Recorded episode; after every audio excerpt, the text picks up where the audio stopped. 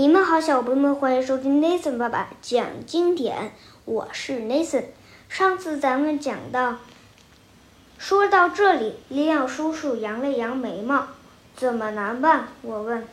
这个大坑的周围有很多洞穴和大坑，它们看上去都差不多。回来后，我怎么才能准确的找到这个？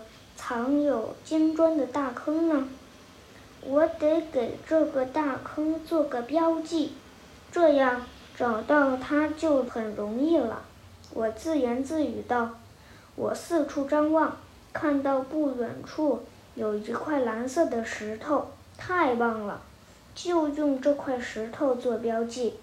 我把那块蓝色的石头搬到大坑旁，然后朝山下走去。我担心自己会忘记那个标记，就边走边念：“蓝色的石头旁的大坑，蓝色石头旁的大坑，蓝色石头旁的大坑。”我念得太专注了，没有注意到前面有个坑，结果一脚踩空，摔了进去。我的头被撞伤了，我晕了过去。说着，廖叔叔抱住了头。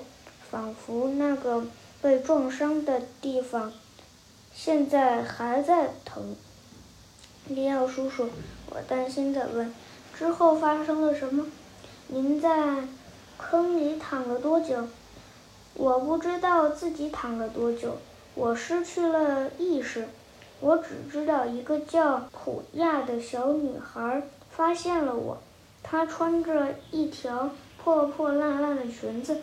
上面有好多洞，他知道不会有人平白无故的躺在山上的坑里，猜我肯定是出了意外，就跳进坑里，不停地咬我，直到我睁开眼睛。请问，普亚问，您需要帮助吗？我大叫了一声：“爸！”您的头撞伤了吗？普亚问。八，我回答。您叫什么名字？普亚问。八，我喊道。不管普亚问什么，说什么，我都只说八。可是，利奥叔叔，我问，您为什么不回答普亚的问题呢？因为我失忆了。我忘记了一切，什么都不记得了。我忘记了自己的名字。我忘记了自己从哪里来，要到哪里去。我忘了怎么说话，怎么走路。当然，我也把蓝色石头和金砖的事忘了个一干二净。唯一还会做的就是躺在那里喊“八”。幸运的是，普亚意识到了我需要帮助。他虽然个子很小。却还是用尽全力把我从坑里拖了出来，拖到了他住的房子前。不过，安迪，利奥叔叔眯起了眼睛。我不太确定他住的地方能不能叫房子。为什么？我问他住的地方有什么特别的吗？普亚和他的父母住在路边的一个纸板箱里。他们很穷，几乎什么都没有。他们没有电视、烤箱、电话，没有桌子、椅子、沙发、地毯，甚至连照片也没有。他们只有一个作为容身之处的纸板箱和身上穿的那身衣服。普亚身上那条破破烂烂的裙子是。他唯一的衣服，普亚家没有针线，他就用在大街上捡的口香糖把裙子上的洞粘住。普亚对他的父母说：“爸爸妈妈，这个人需要帮助。”他说的这个人就是我，帮助我们帮助他。普亚的妈妈说：“上个月你带回一只没有尾巴的猫，后来猫跑了，因为我们没有剩饭给它吃。上个星期你带回一条流浪狗。